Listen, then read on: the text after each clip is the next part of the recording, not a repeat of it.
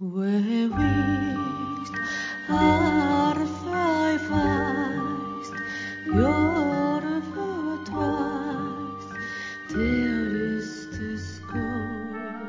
ぼ日刊階段山猫便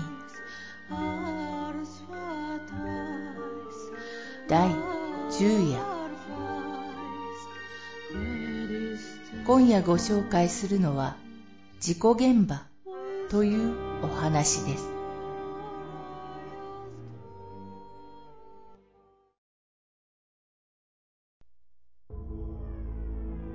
ある夜友人とドライブをしていました。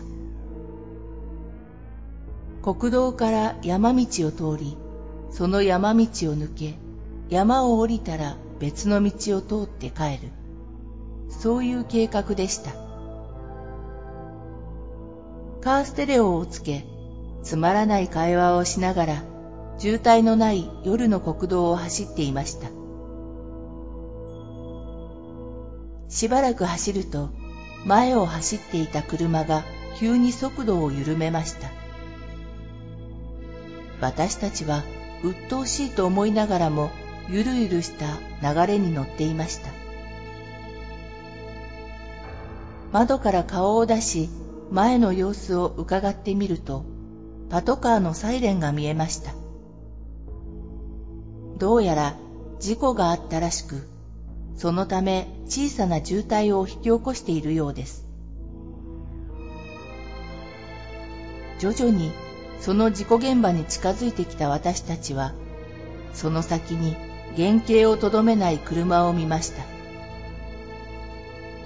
その車は車体をこちら側に向けていました。おそらく対向車線から中央分離帯の植え込みに激突し、その勢いでこちらの車線に飛び出してきたのだと考えられます。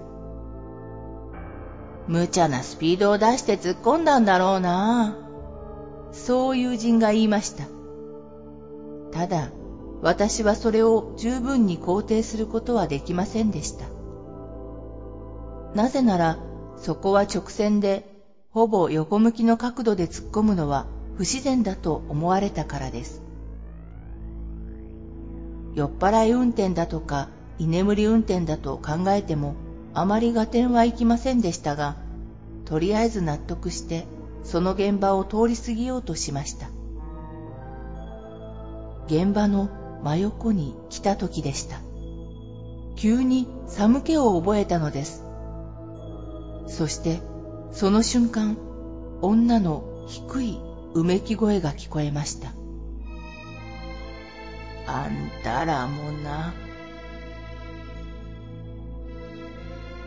私たちが途中でドライブを切り上げたのは言うまでもありません。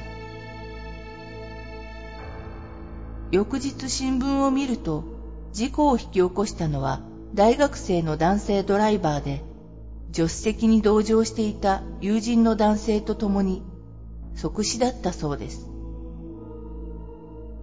結局、女の声との関係は分かっていませんが、私たちがあのままドライブを続けていたらと思うとゾッとします。いや、実はまだこの先何かが起こるのかもしれません。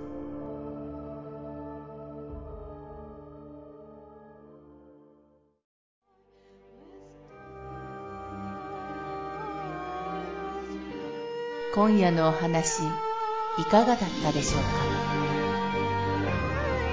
ほぼ日刊怪談山猫便ではポッドキャストにてミニ怪談朗読をほぼ毎日深夜0時に配信してまいります。それでは皆様おやすみなさい。良い夢を。